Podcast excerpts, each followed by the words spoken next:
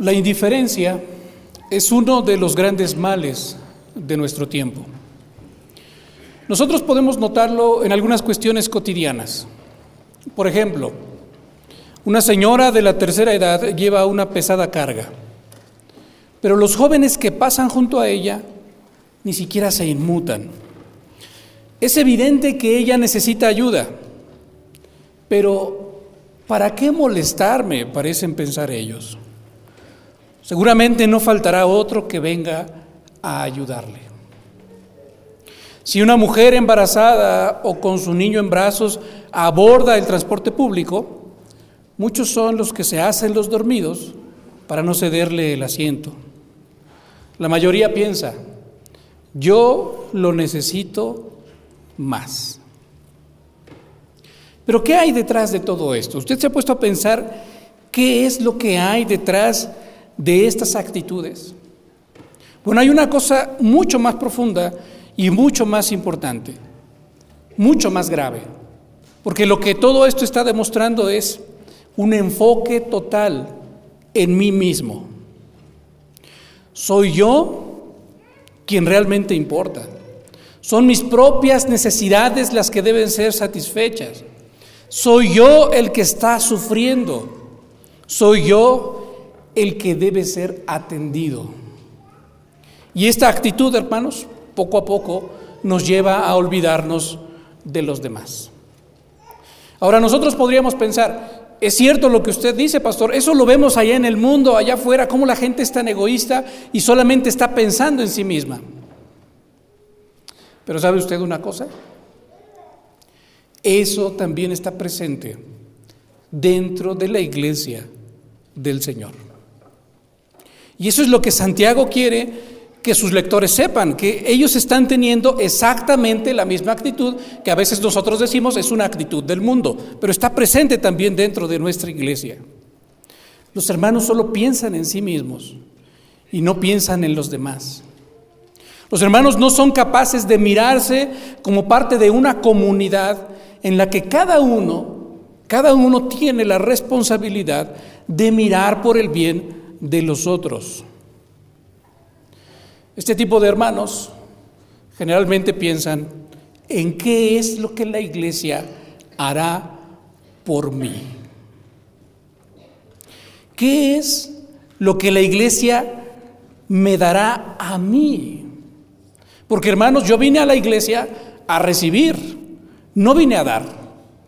Bueno, es cierto, Daré mi diezmo y quizá daré mi ofrenda de vez en cuando, pero no me pida absolutamente nada más, hermano, porque yo principalmente vengo aquí a recibir, a recibir la predicación, a ver cómo canta el coro, a, lo mejor participo, por supuesto, en los himnos, en los cánticos espirituales, pero por favor no me pida nada más. Yo vengo aquí a recibir. ¿Le suena familiar? Quizás usted diría, bueno, yo nunca he expresado, yo nunca, esas palabras jamás han salido de mi boca y jamás saldrán de mi boca. Pero debemos reconocer que esa es la actitud de muchos de nosotros. Esta manera de ver y de vivir el cristianismo, entre comillas, porque no podríamos decir que eso sea una actitud verdaderamente cristiana, se puede notar especialmente en aquellos casos en los que un hermano o una hermana se aparta de la verdad del Evangelio para vivir en las sendas del error. Me refiero a aquellos casos en los que un hermano cae en adulterio, en aquellos casos en los que el hermano cae en fornicación, o cuando de repente nos damos cuenta que el hermano ha sido esclavizado por la bebida, cuando el hermano ha caído en la mentira, o en el fraude. O cuando nos damos cuenta que el hermano vive dominado por su ira. Nosotros sabemos que esas cosas están en contra de la voluntad de Dios, que a Dios no le agradan. Pero ¿qué es lo que hacemos? Nada. Absolutamente nada.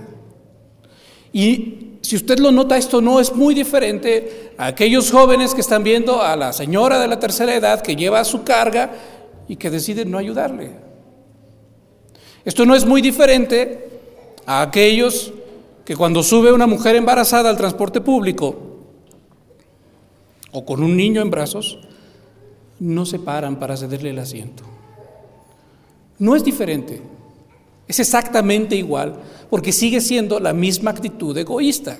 Lo que importa soy yo, lo que yo estoy sintiendo y lo que yo estoy pasando. Los demás no me importan para nada. A veces hacemos algo, pero ¿sabe qué es lo único que hacemos? Señalar al hermano, señalar el pecado en el que ha caído y quizá llegamos a casa y lo platicamos con nuestro esposo, con nuestra esposa y le decimos, oye, ¿te fijaste que fulanito tiene esto y aquello y está viviendo así y así? Y eso es todo lo que hacemos. Hablamos del hermano pero no hablamos con el hermano acerca del pecado que está siendo muy evidente, lo que estamos viendo, ¿para qué? Para reconvenirle y traerle de nuevo al camino del Señor.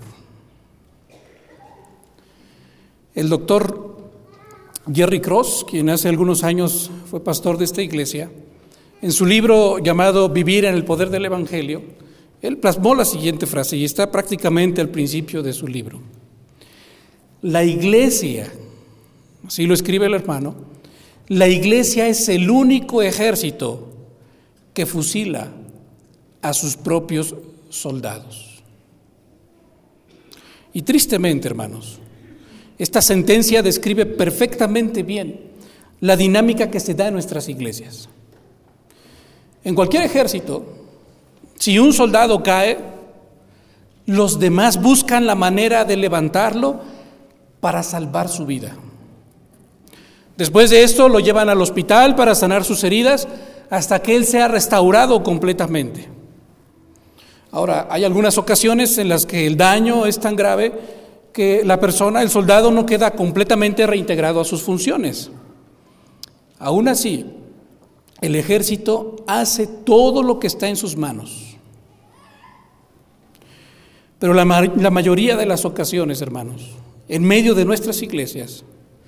O somos simplemente indiferentes cuando uno de nuestros soldados ha caído en pecado, es decir, podemos verlo ahí tirado y pasamos de largo, pasamos de frente, o lo llevamos al paredón para que sea fusilado, para acabar con su vida. Y esto es precisamente lo que Santiago quiere combatir. Para que nosotros entendamos de lo que está hablando Santiago, tenemos que poner atención en una palabra que aparece en dos ocasiones en el verso 19. La palabra alguno. Fíjese muy bien cómo dice el versículo 19 y cómo aparece esta palabra en dos ocasiones. Dice la palabra de Dios, hermanos, si alguno de vosotros se ha extraviado de la verdad, ya apareció allí una primera vez la palabra alguno, alguno de vosotros se ha extraviado de la verdad. Y después dice, y alguno le hace volver. Allí está en dos ocasiones la palabra alguno. ¿Qué significa o qué quiere decir Santiago cuando en la primera ocasión él usa la palabra alguno? En la primera ocasión, él nos está haciendo un recordatorio muy importante que puede cambiar nuestra perspectiva, que puede cambiar la manera en la que vemos al hermano que ha caído en pecado. Si Santiago está diciendo que alguno de vosotros se ha extraviado de la verdad, Él está diciendo que cualquiera de nosotros, hermanos, y esto es muy importante tenerlo en cuenta, cualquiera de nosotros puede extraviarse de la verdad. Ahora, hay quizá quien piensa, pastor, eso jamás me va a suceder a mí. Yo jamás me voy a extraviar de la verdad. Yo estoy bien firme en lo que yo creo, en lo que yo he confiado, estoy bien centrado en Jesucristo, cimentado en Él, arraigado en Él. Y pastor, en serio, jamás, jamás me voy a extraviar de la verdad. Bueno, a quien piense de esa manera, el apóstol Pablo le dice en su primera carta a los Corintios, capítulo 10, verso 12, de la siguiente manera, un versículo muy conocido. Así, dice el apóstol Pablo, así que el que piensa estar firme, mire que no caiga. Así que el que piensa que está firme, mire que no caiga. ¿Qué significa esto?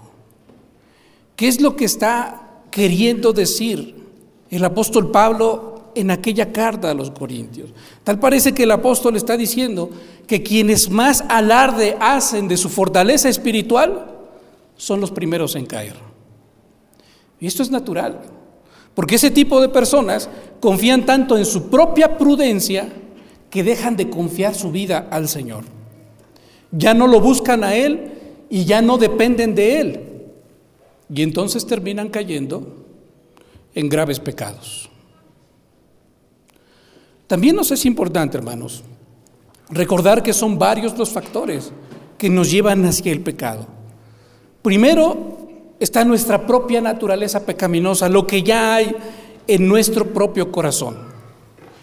En su misma carta, Santiago ha escrito en el capítulo 1, verso 14, lo siguiente.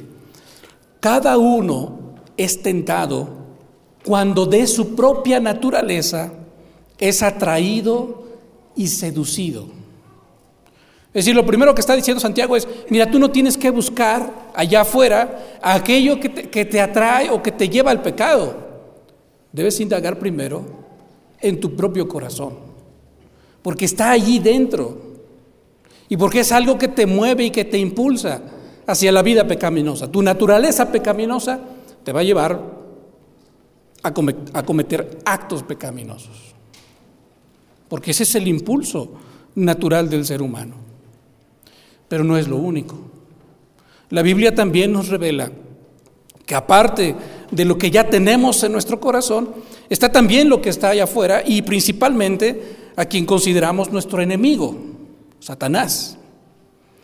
Primera de Pedro, capítulo 5, verso 7, dice lo siguiente, que nuestro adversario, el diablo, anda como león rugiente alrededor nuestro buscando a quién devorar.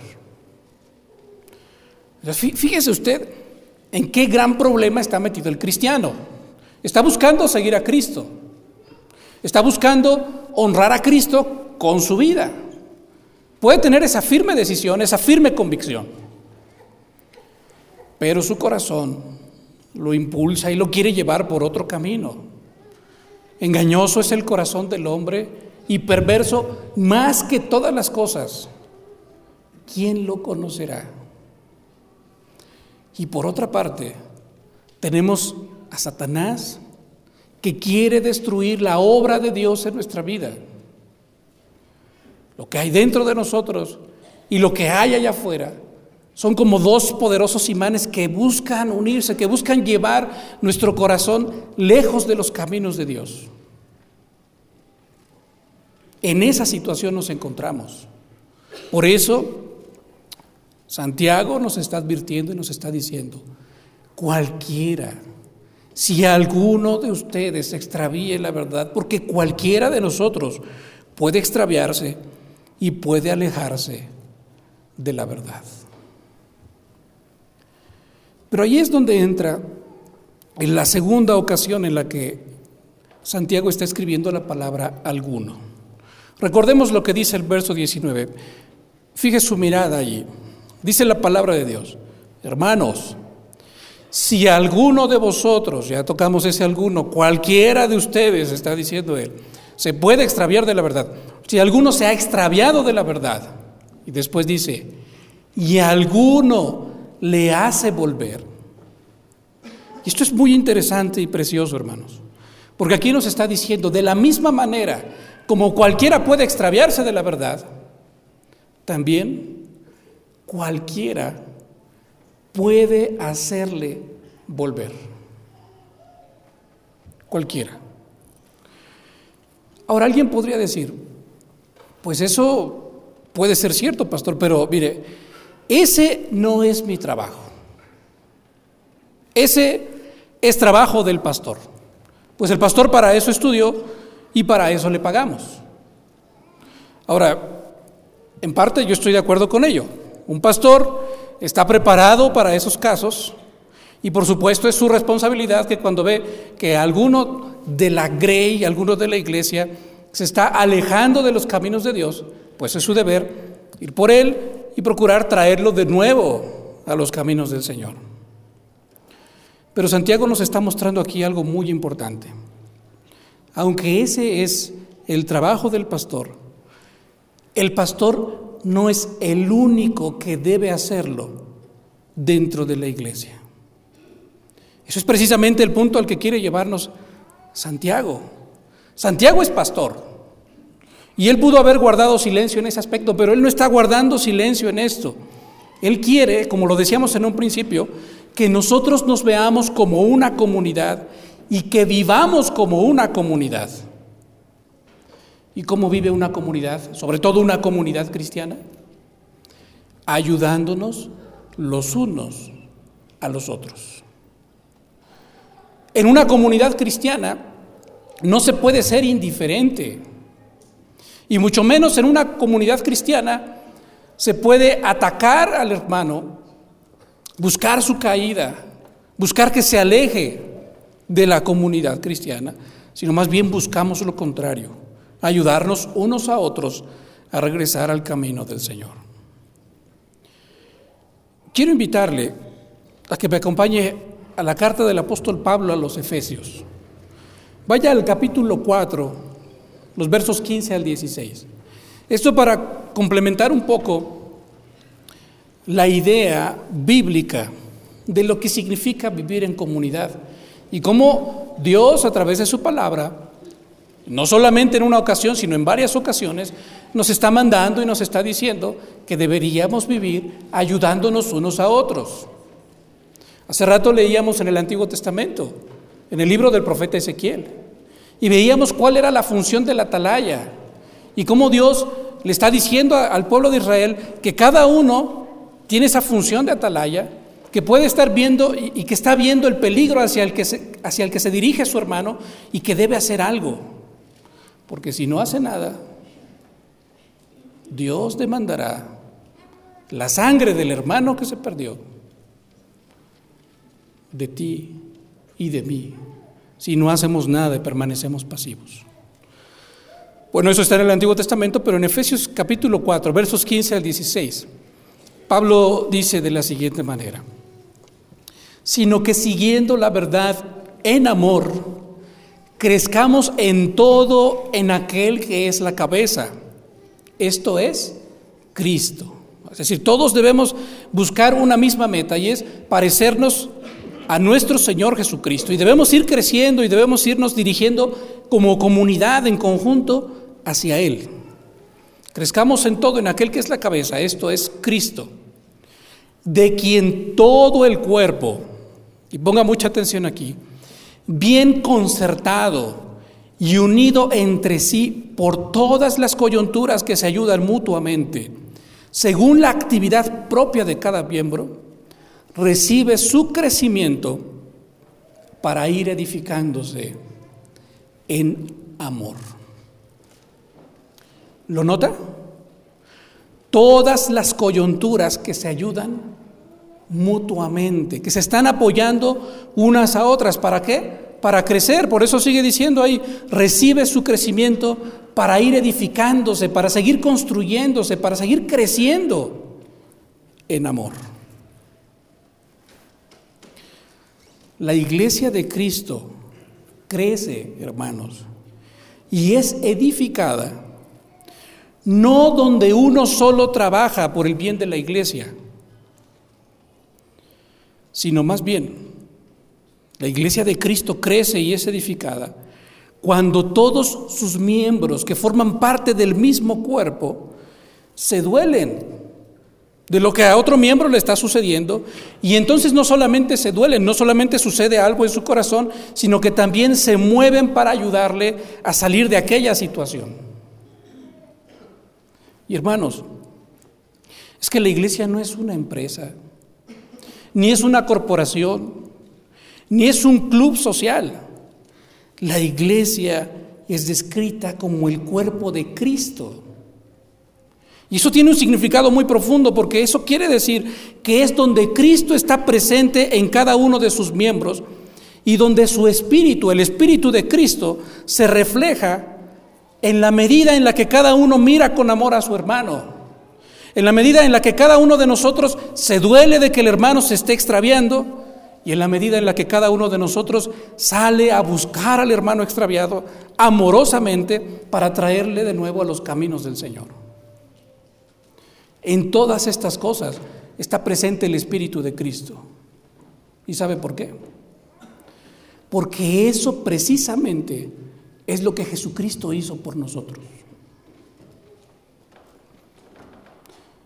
Pero a veces nuestra iglesia actúa de manera contraria. No solamente, no solamente dejamos de dolernos cuando un hermano se está extraviando de la verdad. A veces hasta nos da gusto que un hermano se esté extraviando de la verdad. ¿Por qué? Porque se lo merecía. Porque qué bueno, desde un principio se veía que él no era de los nuestros. Cuando la Biblia nos está marcando un camino muy claro. Actuemos como Cristo actuó. Busquemos al que se está extraviando. Busquémoslo con amor, en el amor del Señor. Así fue como nuestro Señor Jesucristo actuó y así es como tú debes actuar ahora. La pregunta es, hermano, si realmente lo estás haciendo. ¿Realmente lo estás haciendo? ¿Realmente formas parte de esta comunidad? ¿Te has integrado a esta comunidad? ¿Eres un miembro de esta comunidad con una función específica para ayudar a tus hermanos, a todos estos que están aquí con nosotros? Ayudarles a crecer en el Señor? ¿O te has, te has, convertido en un mero consumidor de iglesia? Como aquellos que llegan al cine a ver un espectáculo, una película y salen hablando y platicando acerca de si les gustó o no les gustó, o qué les gustó y qué no les gustó. Porque yo fui para eso, yo fui a recibir, yo para eso pagué mi entrada y entonces tengo que evaluar si lo que recibí es acorde con lo que pagué. ¿Nos damos cuenta? Decimos ser cristianos y el cristianismo implica mucho más de lo que nosotros estamos haciendo para Cristo. Quiero ser bien claro con esto porque esto de ninguna manera te va a ganar tu salvación, pero sí es un reflejo de tu salvación. Hay muchos cristianos, o que se dicen cristianos, y que creen que pueden vivir el cristianismo lejos de una comunidad cristiana. Pastor, pues yo soy cristiano, no asisto a la iglesia, pero le aseguro que soy cristiano. En mi casa leo la Biblia, en mi casa oro, mando mi diezmo, lo deposito o hago una transferencia y veo algunos cultos por internet. Eso no es vivir en comunidad, hermano. Porque ahí no se pone a prueba tu cristianismo. Ahí no es donde tú vas a ser confrontado con el pecado del hermano y vas a tener que amarle así, con todo y su pecado, y vas a buscar su restauración y que juntos vayan creciendo en el Señor. Dios quiso que nosotros viviéramos en comunidad. Y es precisamente para que en esta comunidad reflejemos a Cristo. Hermano, quizá tú estés pensando ahora, ¿qué tengo que hacer? ¿Qué es lo que el Señor quiere de mí? Fíjese muy bien cómo termina Santiago el versículo 20 del capítulo 5 de su carta, el último versículo de su carta. Él quiere que nosotros los creyentes sepamos lo siguiente. De hecho, así comienza ese versículo diciendo, sepa. Es decir, tienes que saber algo, hermano. Tienes que saber que el que haga volver al pecador del error de su camino, salvará de la muerte un alma y cubrirá multitud de pecados. Dios quiere que tú seas un instrumento en sus manos, hermano. Dios quiere usarte a ti como un medio también para traer aquella alma que se está perdiendo, aquella alma que está yendo por el camino de la muerte, traerlo al camino de la vida. Eso es lo que Él quiere de ti. Pero la realidad, hermano, es que quizá el que no ha querido hasta ahora eres tú. Dios quiere y puede usarte para este fin. Y quizá tú estés pensando, está bien, pastor, pero, pero no sé cómo hacerlo. Déjame decirte algo, hermano, con todo respeto y con todo el amor de mi corazón. Si tú eres capaz, o hasta ahora has sido capaz, de notar el pecado en la vida de tu hermano, de señalar ese pecado y de hablar de ese pecado, eres perfectamente capaz de acercarte al hermano y reconvenirlo por ese pecado. La cuestión de nuevo es que tú quieras, que quieras ser verdaderamente un instrumento en las manos de nuestro Señor. Y que así como, comunidad, como un cuerpo, vayamos creciendo hasta la estatura del varón perfecto. Si te sigues sintiendo incapaz, hermano, pon tus ojos en Cristo. Piensa en lo que Él hizo por ti. Él no te dejó perecer en tu pecado. Hubo un día en el que Él se acercó a ti y amorosamente te mostró, te mostró cuál era tu error. Amorosamente te perdonó y amorosamente te dio la vida. Ahora ve y haz tú exactamente lo mismo. Y el Señor te va a usar para su gloria, hermano. Oremos. Muchas gracias, Padre Eterno, por tu palabra. A través de ella nos confrontas con nuestra realidad y nos muestra, Señor, que a pesar de que nosotros estemos creyendo que, que estamos viviendo realmente como cristianos, nos damos cuenta que, que no es así, Señor. Que muchas veces hemos hecho del Evangelio un show, un espectáculo, Señor, que, que venimos a presenciar y no nos queremos involucrar en la vida de la iglesia, Señor. Y cuando nos damos cuenta que alguno de nuestros hermanos se está desviando de la verdad porque está comenzando a tener actitudes que son contrarias a tu verdad revelada, no hemos hecho nada, Señor.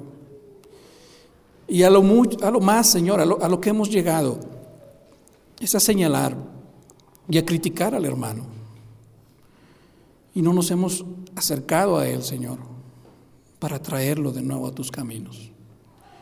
Por favor, perdónanos, Señor, por este pecado tan grande y ayúdanos a vivir conforme a tu voluntad. Necesitamos, Señor, que tú nos des el mismo corazón de tu Hijo Jesucristo, quien dejando la comodidad, quien dejando todo aquello, Señor, que aquella gloria en la que estaba, Señor, vino a este mundo para buscarnos a nosotros, para mostrarnos, Señor, la vida eterna y para llevarnos a tus caminos, Señor. Danos ese mismo corazón y que podamos dolernos cuando vemos a nuestro hermano en pecado, que podamos caminar hacia Él y hacer todo lo que esté en nuestras manos, Señor, para que vuelva a tus caminos. Ayúdanos, Señor, y úsanos. Úsanos como instrumentos tuyos para la gloria de tu nombre. En Cristo Jesús, nuestro Salvador. Amén.